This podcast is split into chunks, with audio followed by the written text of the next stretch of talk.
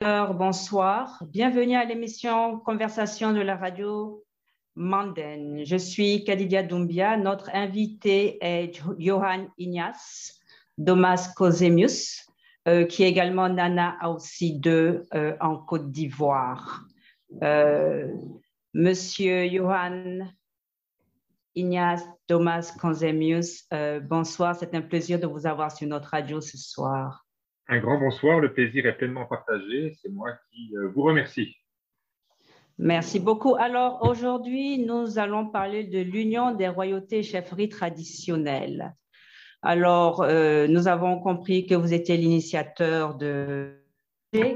Alors, euh, avant, avant même d'en parler, pouvez-vous nous dire qui est Johann Konzemius alors écoutez, moi je suis un, citoyen du monde, j'ai plusieurs nationalités, par ordre, elles sont suisses, françaises, luxembourgeoises et euh, ivoiriennes depuis 2008, euh, année de mon adoption euh, lors de l'intronisation dans la royauté du sang-vie en Côte d'Ivoire, où je suis devenu en effet, comme vous le citiez tout à l'heure, Nanan Aoussi II, donc prince du royaume, porte-canne du roi du sang-oui. Nananamondo 5, dignitaire et notable, et ce qui explique du coup mon implication et ma très grande implication euh, en Côte d'Ivoire, bien sûr, mais également sur, euh, sur d'autres pays africains qui sont principalement sur l'Afrique de l'Ouest. Ah, excellent. Alors, euh, l'URCT, comment est-ce que vous avez décidé alors de créer, de créer cette, cette organisation parce que ce n'est pas très commun d'avoir euh, un Européen, même s'il a été euh, adopté par Saint-Louis, qui décide, bon, il faut essayer d'organiser un peu les royautés et chefferies. Donc, qu'est-ce qui s'est passé? Et puis vous avez eu décidé que c'était le moment. Écoutez, il y a plus de 13 ans, j'avais fondé en France une association qui regroupait justement des membres de la noblesse euh, mhm. des noblesses, même au pluriel, euh, non européennes. D'accord. Principalement pour des personnes qui vivaient, pour la plupart, euh, vivaient quand même en Europe. Et qui, puisqu'elles n'étaient plus dans leur pays d'origine, mhm. bah, se retrouvaient, comment pourrais-je qualifier cela, déracinées. D'accord. Et c'est devant cette tristesse que je me suis dit qu'il fallait, il fallait faire quelque chose, il fallait pouvoir faire que les gens puissent se réunir même si c'était à distance, au moins s'écrire, donner des nouvelles, communiquer pour se sentir moins seul.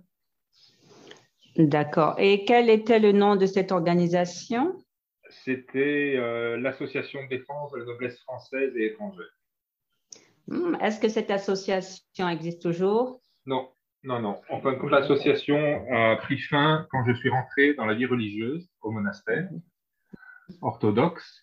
Et c'est à ce moment-là que j'ai converti l'association, qui est du coup passée de l'Europe vers l'Afrique, donc mhm. vers, euh, vers notre terre et continent euh, mer, euh, mhm. et que c'est devenu du coup l'URCT, donc l'Union des royautés et chefferies traditionnelles. Il était tout à fait légitime, puisque la majeure mhm. partie de nos membres étaient tout de même, si ce n'était pas natif, mais originaires d'un des pays africains ou de l'océan Indien. Donc il était tout à fait légitime comme vous le disiez tout à l'heure, en effet, euh, comment ça se fait-il qu'un Européen soit à la tête de quelque chose comme, cela, d'une telle initiative? Du coup, c'était un retour aux, euh, aux, origines et redonner du coup aux Africains ce, flambeau qu'ils puissent porter haut et fier. Et du coup, moi, ma mission, c'est juste euh, aujourd'hui toujours apporter mon soutien et, et faire un trait d'union justement en fonction de, bah, du coup, de, toutes mes, de toutes mes relations, malgré euh, un emploi du temps des plus chargés. D'accord. Alors, quel est l'objectif majeur donc de l'URCT, l'Union des royautés chefferies traditionnelles? Donc, comme son nom l'indique, c'est unir les gens. Mhm. Du coup, en les, comme, euh, comme euh, le dit la devise de la Belgique, l'union fait la force. Mhm. Et euh, ben, du coup, forcément, on est beaucoup moins faible si on est uni euh, en étant à plusieurs. Et du coup, à plusieurs, ben, il y a des initiatives, il y a des idées il y a des choses qui peuvent être mises en place que quand on est tout seul de son côté, on ne sait pas le faire, on n'a pas le temps, il n'y a pas l'argent, et on peut se mhm. sentir complètement euh, petit face à, à, la complexité et à l'immensité de ce qu'il semble vouloir faire. D'accord. Alors, euh, ma question est la suivante un Européen à la tête d'une organisation pour essayer d'organiser les chefs et rois traditionnels. Ce n'est pas commun, mais euh, quelles sont les stratégies euh, utilisées pour pouvoir intéresser donc euh, les personnes cibles et la population? Alors, il est vrai que le faire depuis l'Europe, ça fait sourire souvent les Occidentaux qui ne connaissent absolument rien au continent africain, à ses cultures, à ses traditions et à ses coutumes. Mhm. Tandis que comme moi, quand on y est quand même depuis maintenant plus de 13 ans, euh, jusqu'au bout des cheveux, euh, ben oui, il y, a, il y a une immense nécessité justement de, de leur donner justement le goût et du coup faire qu'il y ait un outil, et l'URCT veut être un de ces outils, pour qu'ils reprennent leur, euh, j'allais dire, leur destinée en main et qu'ils cessent, mais mon grand Dieu, qu'ils cessent de penser que euh, la France ou les États-Unis, c'est euh, les pays les plus merveilleux qui soient, que c'est le paradis sur Terre. Ils sont dans le paradis. C'est des conditions de vie qui ne sont pas évidentes, mais il faut absolument éviter le déracinement. moi, je milite et j'œuvre, comme vous le savez, dans le cacao et dans d'autres secteurs, justement pour que les gens restent dans leur pays et restent au plus près de leurs racines, même dans les, dans les campagnes, dans les zones rurales. Et, euh, du coup, c'est bien de dire des choses. Du coup, moi, je dis les choses, mais je fais les choses et j'essaie d'apporter des solutions en créant du travail sur place pour que euh, bah, qu'il y ait bien sûr la, la, parole et les actes qui puissent, euh, qui puissent se rencontrer et, et, apporter du coup des morceaux de solutions. Et puis avec le temps, la grâce de Dieu, les choses se, se, mettent en place et, et s'arrangent les pièces d'un puzzle. D'accord. Alors, euh, vous avez été adopté par euh, la royauté du Saint-Louis qui se trouve en Côte d'Ivoire. C'est cela. Euh, alors, quelle est votre relation réelle en ce moment donc avec cette royauté? Alors, moi, je suis le représentant du roi ici en Europe. Mm-hmm. Et les relations familiales et euh, diplomatiques, même pourrais-je dire, font que j'essaye d'orienter euh, des acteurs euh, économiques, culturels et, et, de développement sur, sur la Côte d'Ivoire. Bien sûr, sur le Saint-Louis, ça c'est clair, mais également sur d'autres régions de, de, la Côte d'Ivoire, en fonction justement des desiderata ou des spécialités justement des potentiels partenaires économique ou, euh, ou industrielle. D'accord. Euh, à part le royaume du Saint-Louis, avez-vous approché d'autres royautés en Côte d'Ivoire ou en Afrique? Alors, en Côte d'Ivoire, oui, bien sûr. Et en Afrique, ben, principalement, en effet, sur les pays, euh, sur les pays limitrophes. Ayant été missionnaire en 2008, j'ai eu l'occasion de faire le Togo, le Ghana, ainsi que le Bénin, donc là, j'ai pu rencontrer plusieurs des autorités euh, traditionnelles qui, qui, sont présentes dans ces pays. Et après, par, euh, par le relationnel, ben, il y a, d'autres pays comme, euh, comme l'Ouganda, le Cameroun, le, les Congos également. Mhm. et, et, toujours, aussi Madagascar, où les choses vont mhm. reprendre dans les, dans les prochains mois. D'accord. Alors, c'est excellent. Alors, euh, l'URCT euh, est un organisme parmi, euh, un organisme parmi tant d'autres, mais on n'en a jamais assez. Mais alors, est-ce que votre organisation a un côté histoire, c'est-à-dire la préservation de l'histoire des différentes communautés africaines, des royautés, des chefferies? Est-ce qu'il y a un pan euh, euh, euh, éducationnel? Oui, pleinement. pleinement. Mhm. Il y a un pan bien, bien sûr bah, d'éducation, puisque ces autorités-là sont tout de même le fer de lance et les fondations justement de, de la culture et du développement de, des régions et des pays. Il, faut, il ne faut surtout pas oublier que ces autorités traditionnelles ont été bien antérieures aux colonisateurs et aux États post, post-modernes africains. Post-modernes, ils ont quoi? Ils ont 40, 50 ans, c'est encore des tout petits bébés par rapport à des royaumes et des, et des chefferies qui ont plus de 300 ans, 600 ans. Bon, c'est d'une poids de mesure. Hein. Quels sont, quel est celui qui a le plus de légitimité aux yeux du peuple Est-ce les, États modernes ou est-ce les autorités traditionnelles?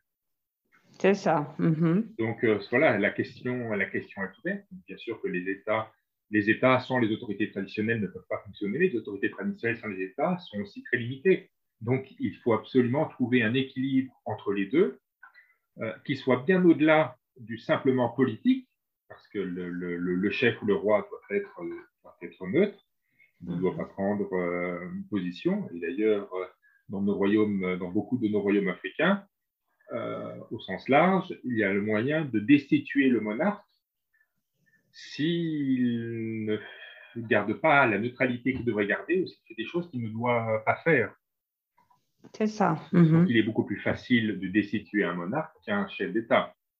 Mm, absolument. Ils sont mhm. beaucoup plus, ils ont beaucoup plus intérêt euh, de, justement maintenir cette, neutralité et être des opérateurs, je vais dire, de taille et de poids pour le règlement des conflits liés aux fonciers, liés aux ethnicités. Mhm. Euh, voilà, nous devons faire face à des, à, des défis, euh, à des défis pour, pour demain, en particulier pour, nous le voyons dans le nord du pays, et ça se rapproche de plus en plus, c'est c'est le risque, le risque pardon, terroriste. C'est ça, oui. Alors, justement, j'ai comme une question à, à, deux volets. La première chose, euh, considérez-vous que les chefferies et les royautés euh, restent euh, des entités importantes pour la structure sociale des pays africains Et la deuxième question est par rapport au gouvernement africain. on reproche au gouvernement africain de, ne pas réellement respecter ces chefferies et, et royautés qui qui maintiennent quand même le, tissu social et qui les utilisent euh, euh, comme ils l'entendent parce qu'avec euh, les républiques aujourd'hui, ces personnalités n'ont plus vraiment les moyens de, leur politique. C'est ça, vous, l'avez cité en effet, il n'y a plus les moyens. les besoins sont toujours là, ils sont beaucoup plus grands qu'hier. Euh, mais il n'y a plus d'argent dans la caisse des royaumes. Il n'y a plus d'impôts, de, taxes qui sont prélevés sur, euh, sur les habitants. Euh, il n'y a plus le fait que les gens doivent donner un certain nombre de, jours de travail à la communauté. et donc tout ça, c'est les autorités traditionnelles, les royaumes ou les chefferies qui doivent suppléer à cela. Mais quand il n'y a rien dans, la caisse, ça me paraît un peu utopique. Et, si l'État, via les communes, ne fait rien, euh, je veux dire, c'est le chien qui se mord la queue, nous tournons en rond et nous n'avançons pas. Et, je lisais pas plus tard que cette semaine, dans je ne sais plus quelle presse, euh, un article disant que euh, l'avenir de l'Afrique reste et demeure sa culture. Et donc, quels sont les principaux ambassadeurs de la culture, des traditions et des coutumes? Bah, il me semble justement que ce sont les autorités traditionnelles. Oui, effectivement, nous, souhaiterions que le leadership africain les prenne plus en compte. Alors, dans, dans, de nombreux pays, ils ont créé des chambres des rois et des chefs. Euh, ma compréhension, peut-être qu'elle n'est pas exacte, c'est pouvoir leur donner une indemnité minimale euh, par mois pour quand même qu'ils puissent, euh, euh, pour certains, survivre et, pour d'autres, au moins, euh, pouvoir faire des gestes dans leur communauté. que pensez-vous de ces, de ces chambres? C'est parce qu'on nous donne l'impression qu'elles sont indépendantes? Sont-elles réellement indépendantes ou c'est un autre moyen de pression? C'est exactement la manière dont moi je mets mes plans d'action à l'œuvre. C'est mhm. que, je vais euh, imaginer cela. Vous ouvrez un robinet. Vous n'avez qu'un seul robinet, vous l'ouvrez, l'eau coule. Très mhm. bien, vous vous abreuvez du coup à, cette, euh, à ce robinet, à cette source-là. L'eau tarie, le robinet ne coule plus, donc l'eau, il n'y a plus d'eau. Mhm. Vous dépendiez seulement de ce robinet, il n'y a plus rien, et vous êtes, euh, ben, vous êtes que nous, il y a, voilà, bête, euh, il n'y a, plus rien. Il faut mhm. absolument diversifier les sources de revenus et ne pas juste mhm. compter sur l'État-providence. L'État-providence qui n'existe déjà même pas en Europe, comment voulez-vous qu'il existe en Afrique? C'est impossible. L'État ne doit pas être un État-providence. Mhm, c'est à nous autres, la communauté civile, j'ai bien dit la communauté civile, avec le soutien des autorités étatiques, et là, l'État trouve tout son sens et, joue tout son rôle de soutenir et de développer les initiatives privées, qu'elles soient mhm. associatives, ONG, entrepreneuriales. Euh, et, du coup, si l'État donne, donne des, euh, des, des, enveloppes ou des subventions, ok, très bien. Mais si, admettons qu'on mhm. ne le puisse plus, et aujourd'hui nous sommes quand même en pleine crise Covid depuis une année, mhm. donc moins d'impôts, euh, parce que les entreprises, euh, les, les, plans de redressement, les plans d'aide, tout ça, il y a moins d'argent qui va être donné à, quelque part à fond perdu, entre guillemets. Mhm. Donc, c'est bien la preuve qu'il faut pouvoir absolument ne pas être dépendant à 100% seulement d'une euh, euh, seule main. Oui, du main, oui, c'est ça. Alors donc, en fait, on tourne en rond parce que c'est coincé. Bien entendu, en se mettant à la place des gouvernements, ce n'est pas eux qui vont chercher à diversifier. Peut-être que maintenant, nous nous retrouvons en face euh, d'une situation où euh, la population ou, encore les cadres des, régions devraient peut-être s'organiser pour soutenir leurs chefferies et royautés. Malheureusement, euh, pendant le début de la colonisation, on avait fait croire aux gens que ça n'avait plus d'importance. Effectivement, maintenant, il y a un regain d'enthousiasme vers les valeurs traditionnelles. il y a déjà eu un problème, en, fin de compte, déjà entre le colon euh, français et le mhm. colon anglais. Le colon anglais a eu beaucoup plus tendance à s'appuyer sur le pouvoir local pour asseoir lui-même son pouvoir. Et le mhm. français, à mon grand regret, puisque c'est même ma deuxième nationalité, mhm. euh, avait plutôt tendance à semer la zizanie, le désordre, pour, euh, voilà, pour mieux régner. Et aujourd'hui, dans mhm. certaines zones en Afrique, nous avons un problème où parfois nous avons deux cours royales, une qui est tout à fait historiquement légitime mhm. et une autre qui s'est faite en parallèle avec l'arrivée du colonisateur, qui elle n'a mhm. aucune légitimité. Elle a été mise en place pour déstabiliser la branche qui ne voulait pas, le monarque et les descendants du monarque qui ne voulaient pas euh, collaborer avec, euh, avec euh, l'envahisseur, hein, disons-le. Et, c'était très bien de semer la zizanie en local, parce que mhm. forcément, les gens avaient tout intérêt à dire Ah, tiens, je reste fidèle à celui-ci, ah non, celui-ci va mieux servir mes intérêts. Et du coup, mhm. ben, séparation dans la, dans la division dans, dans, dans, la population, division dans les couples, division dans les ménages, division dans les communautés. Quand il y a des désordre, vous régnez parfaitement. C'est ça. Oui, donc ça, c'est un gros problème et on n'est pas encore. Et donc, ça, c'est aussi un peu la, partie historique euh, mhm. de l'URCT, euh, mhm. parce qu'à terme, l'idée, c'est d'avoir des, euh, des, offices, donc des bureaux dans chaque grande ville et puis des, sous-offices dans, dans, chaque province. et après, de pouvoir démêler le bon grain de l'ivresse, si vous permettez cette image, pour vérifier euh, ceux qui sont tout à fait légitimes et du coup mhm. pousser ceux-ci, ceux qui, qui, ont été poussés à un moment donné de l'histoire et qui du coup n'ont pas de légitimité euh, euh, hormis celle qui est née d'un fait politique de, de, l'époque. Ben, Celles-ci, forcément, j'en suis tout attristé pour elles, mais elles seront écartées. Oui, effectivement.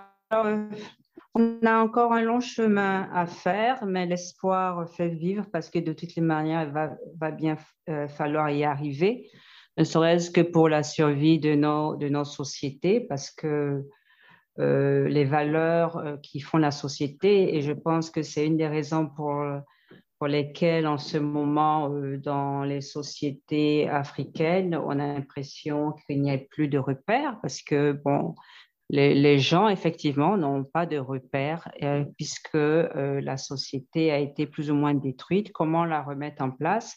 C'est le gros projet, en fait, de tous. Alors, euh, dans, à l'URCT, avez-vous, recevez-vous des commentaires de vos membres qui sont chefs ou rois, des suggestions? De façon très très modeste hein, pour le moment encore. Mhm. D'accord. Euh, Actuellement, l'idée, euh, la stratégie, c'est d'essayer, c'est ce que, en fin de compte, le royaume du sans-vie me sert de, euh, de, de projet, pilote. de projet pilote, tout à fait. Mhm. Et c'est de me dire, OK, ce que je mets en place avec les populations locales, comment est-ce que ailleurs, moi je ne sais pas être partout à la fois, hein, que les choses soient bien claires, mais c'est vraiment mhm. de se dire que via un projet école, un projet pilote, il puisse être dupliqué et adapté en tenant compte des réalités euh, locales. Mhm, et, c'est, moi, j'apporte du coup le, le, dire le canevas à des mhm. individus, à une communauté, et eux doivent se l'approprier. C'est ça. Ils doivent du coup euh, déployer ce canevas et faire que voilà la, la, la, toile, le chef-d'œuvre soit beau, mais c'est eux qui vont le faire, c'est pas moi. Je vais juste moi venir et avec les gens de mon équipe vont, apporter une certaine assistance technique. Mhm. Euh, euh, ou, le fait de, ou le fait de devoir, euh, de devoir prendre certaines décisions tel, un, tel un juge, si je puis dire. si jamais il y a débat et qu'il faut trancher, parce que quand il y a des, des, des soucis, quand ça reste en local, c'est trop émotif. Ça. Quand on est du coup à l'extérieur, du coup, nous avons un regard qui est beaucoup plus neutre. Mhm. Euh, du coup, je prends les doléances de tout le monde, et puis euh, des, deux, des, des, deux, camps, et puis après, bah, mhm. j'essaye de trancher du mieux et qu'il y ait l'harmonie justement entre tous. Et, et là, c'est là en réalité que rentre ma fonction d'autorité religieuse. Euh, qui va bien au-delà de la simple appartenance euh, chrétienne, orthodoxe, mais qui va également à, euh, aux frères et sœurs euh, protestants ou, ou animistes. oui, il y a les musulmans d'ailleurs. Bien sûr. Mhm. Mhm. Et, et ça marche plutôt bien. Donc, mhm. oui. D'accord. Et je voudrais quand même souligner à nos auditeurs que votre équipe est à 100% africaine dans votre technicien également. Donc, euh, euh, donc actuellement, l'équipe, elle est, elle, est, elle est, basée en deux. Elle est, donc, il y a une délégation qui est sur Lomé, donc au Togo. Mm-hmm. Et ensuite, il y a bien sûr l'équipe qui est sur, euh, sur Abidjan. Et qui, et qui, elle, voyage dans, voyage dans tout le pays en fonction des, des besoins. D'accord. Alors, donc, votre réponse m'amène à, vous poser cette question. Comment arrivez-vous à financer donc euh, les activités, même si, bon, ce sont des dépenses minimales? Pour le moment. Euh, comment est-ce que vous faites? Ça donnera euh, sûrement une idée à d'autres personnes qui voudraient éventuellement s'allier à, l'organisation et avoir le courage de faire quelque chose. Donc, euh, depuis plus de dix ans, j'ai tout financé sur fonds propres. D'accord. Mhm. donc voilà, ça c'est une mhm. chose. Donc il y a eu du dévouement et de l'implication mhm. plus que totale. Et, et, je suis en train de créer justement une fondation d'utilité publique euh, dans un premier temps ici en Belgique, mm-hmm. qui va du coup pouvoir permettre de pouvoir organiser des événements, organiser des ventes aux enchères et donc lever mm-hmm. des fonds, faire que des personnes en Europe, aux États-Unis puissent avoir une déductibilité fiscale, ce qui est mm-hmm. tout à fait possible avec un siège ici à Bruxelles. D'accord. Et puis après, en fonction du, développement des activités à l'avenir, ce sera de créer une, une euh, dire une succursale, une filiale euh, de la mhm. Fondation mère euh, européenne en, mhm. dans, les pays africains. et, du coup, forcément, avec un conseil d'administration local qui est de, de, de, locaux, tout simplement. C'est ça, d'accord. c'est vrai que je suis, je suis le seul blanc. Donc, du coup, quand les gens me connaissent et ils savent très bien que je suis très africain et que je pense comme un Africain et que, euh, pas, bien sûr, pas autant qu'un Africain, parce que mes parents ne sont pas africains, euh, je n'ai pas grandi dans cette culture, mais c'est vraiment un pays, moi, c'est un continent, c'est un peuple déjà, c'est pas moi qui me suis, euh, qui, était, qui me suis intronisé moi-même. J'étais intronisé mhm. par un roi et une communauté, euh, donc une population. Euh, donc c'est qu'ils m'ont trouvé digne, donc je les en remercie et j'essaye chaque jour que Dieu fait d'être digne de cela, même si ce n'est pas toujours facile. C'est comme vous le dites, comme, comme vous le citiez justement à l'instant, il y a des besoins et qu'on ne sait rien faire, mettre des enfants à l'école, les sortir des plantations, ok, ça je peux le dire. À faire, ben mhm. oui, euh, dans les villes, j'ai des écoles, donc je peux payer l'école aux enfants, pas de problème. Mhm. Mais en zone mhm. rurale où il n'y a pas d'école, donc il faut créer l'école. C'est ça. Créer l'école, les murs, mais, même si ça n'est que quelques, quelques troncs d'arbres avec des tôles ou des feuilles euh, de palmiers, de bananiers, euh, qui vont protéger les enfants du soleil, il va bien falloir former et, financer nous-mêmes à ce moment-là, les professeurs. C'est ça. C'est pas l'État qui va les payer. C'est ça.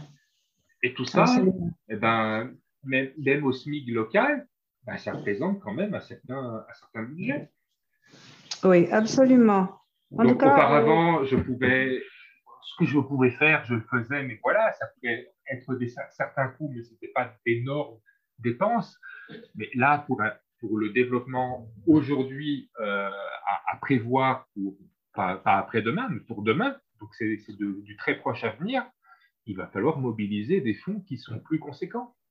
Mmh, mmh, et mmh. tout seul, je ne peux plus le faire. Donc c'est la raison pour laquelle je me suis dit, il faut absolument créer cette fondation, parce que quand j'ai créé des, des, des, événements dans le monde du chocolat, par exemple, et qu'il y a des ventes aux, aux enchères, les personnes riches, elles peuvent déduire leur donation, euh, en tout cas la moitié de leur donation, des impôts. Mais il faut l'outil juridique. Et c'est là que, du coup, tant en Europe qu'en Afrique, le, le, rôle de l'État, c'est de nous accorder la législation et des outils qui permettent justement à des gens aisés, tant des individus, des particuliers que des entreprises, et, et que du coup, l'État puisse dire, d'accord, vous avez contribué à faire de la philanthropie, Mhm. du coup, nous allons vous aider par des, par des déductions fiscales, des choses comme ça. Ça, c'est pleinement le rôle de l'État. Et l'État doit justement nous aider, nous autres acteurs de la vie civile, qui, sans, sans ces incitants, moi, je ne peux pas faire ce, type d'incitant. Je n'ai aucun pouvoir d'intervenir sur la fiche d'impôt, euh, sur la déclaration d'impôt des, des, entreprises ou des particuliers. Mais l'État peut dire, ah, vous avez soutenu telle organisation, qui, qui, respectent euh, des, principes d'utilité publique, d'objectifs de développement durable, nous allons vous encourager à le faire et même à le faire encore plus grâce à cette déductibilité. La personne, elle peut donner 10 au lieu de donner 5. Ou, euh, s'il n'y avait pas tout ça, elle donnerait peut-être qu'un. Et on passe de 1 à 10. Donc, voilà. Oui, je crois que je crois qu'on est arrivé à, un stade où il, il, est temps peut-être aussi euh, d'avoir la contribution euh, des cadres des différentes régions. Donc, euh, vous le faites, c'est bien, mais une seule personne ne peut pas le faire et, il faut aussi que les, Africains s'impliquent. Il faut aussi qu'ils comprennent euh, l'importance de garder la, culture des, régions parce que c'est ça qui fait l'identité de ces régions-là, des, populations. Donc, ce que je préconiserais, c'est que de trouver une stratégie aussi pour que tout ne vienne pas de l'Europe, il faut quand même que les Africains se bougent maintenant et apprennent aussi à prendre leurs responsabilités. Ceci étant voilà, et ceci étant je, je, je pense, de vous couper, mais je pense justement qu'avec les nouvelles générations, euh, eh bien, cela va, va, va enfin évoluer. C'est vrai qu'auparavant, la communauté africaine était très peu, euh, très peu impliquée. Mhm où la diaspora, ça restait juste sur la famille, des choses comme ça. Mais mhm. la diaspora, encore aujourd'hui, il, y a une, il y a une amélioration. Nous sommes d'accord, hein. il y a une amélioration. mais elle est encore très minime par rapport à, ce qu'elle pourrait être réellement. Absolument. C'est pour ça que je, je, préconiserais que vos équipes et vous-même euh, euh, réfléchissiez, réfléchissiez aux stratégies pour pour, je dirais même, obliger les, les, cadres à s'impliquer un, peu plus, euh, et cela en partenariat avec les chefs et royautés. Pour terminer notre émission, euh, quels sont les projets pour 2021 ou le projet? Donc 2021, actuellement, c'est euh, réunir l'argent pour créer cette fondation d'utilité publique ici à Bruxelles. Mhm. et euh, constituer la dotation initiale pour euh, cette fondation. Mhm. Euh, pour qu'à partir de 2022, 2022, nous y sommes bientôt, 2021, mhm. bon, c'est vrai qu'en Afrique, tout bouge, mais ici en Europe, tout est à, à l'arrêt. nous sommes encore très confinés. donc vraiment, l'idée, c'est de tout mettre en place pour 2022, pour qu'au moment où, où l'Europe enfin euh, revenir, sur, euh, revenir dans le monde, si je puis dire. Mhm. Euh, moi-même, je suis bloqué depuis des mois à Bruxelles et nous avons interdiction de, de voyager. Absolument, oui. Mhm. moi, je suis rentré en juin 2019. J'aurais dû repartir en avril 2020. Eh bien, c'était, nous étions en plein premier confinement, donc interdiction, mhm. de toute façon, c'est impossible de voyager. Et les mesures qui sont prises avec les retards dus au, au vaccin, euh, on nous parle, voilà, on, on a encore repoussé au moins à la mi-mai. Oui, absolument, même, même juin même. Hein. Parce qu'en France, euh, oui, il y en a qui, qui vont attendre jusqu'au mois de juillet. C'est bien dommage. Bon, on, va rester, on va coup, moi, moi, je suis bloqué. Ça, c'est une chose. Mais grâce à Dieu, en Afrique, les équipes, elles, elles, sont, elles peuvent bouger. Mhm. Euh, elles font attention, bien évidemment. Mhm. Mais, euh, mais, voilà, les choses, euh, les choses en Afrique, sur le continent africain, tournent. Ça avance, les choses, même, même si, euh, même s'il y a eu en Côte d'Ivoire des élections politiques, même s'il y a eu beaucoup de décès, il y a la constitution du nouveau gouvernement. C'est vrai que ça, ça, ça, freine certaines choses parce qu'il y avait certains dossiers qui étaient dans les ministères, qui attendent des signatures des ministres. Bon, les ministres sont partis parce que changement de gouvernement oui, il faut être un peu patient. D'ici un, mois, ça va reprendre. oui, voilà, il n'y a pas de souci. Oui. Mais donc, voilà, il, toujours, il faut toujours se tenir prêt. Tout est dans les mhm. tuyaux. Et aussitôt que les choses redeviennent à la normale et que les ministres et les chefs de cabinet sont, sont de nouveau à l'aise et, peuvent prendre, eh ils, reprendront les, ils reprendront les dossiers de leurs prédécesseurs et les choses vont, vont, vont aller. Donc, oui, c'est vrai qu'aux yeux des Européens, ça peut sembler long. Mais écoutez, le temps de Dieu n'est pas le temps de l'homme. Les choses doivent mhm. se faire et elles se font quand Dieu juge que c'est le meilleur moment, et quand lui décide, c'est souvent bien meilleur que ce que nous, nous pouvons décréter. Et euh, donc voilà, ayons confiance. Comme, on le dit chez nous en Afrique, un Dieu est au contrôle. D'accord. Alors, mesdames et messieurs, c'était l'émission euh, avec notre invité, Nana Aossi II, prince du royaume du Saint-Louis porte-parole de Sa Majesté Nana Amon Indoufou V, dignitaire et notable de la Cour royale de Krinjabo. 30 minutes pour convaincre de la radio mondaine. Mesdames et messieurs, merci beaucoup. Monsieur Konzemus, merci beaucoup d'avoir accepté notre invitation et donc à bientôt. Un très grand merci à vous, que ma bénédiction vous accompagne. Amen. au revoir. Merci. Au revoir.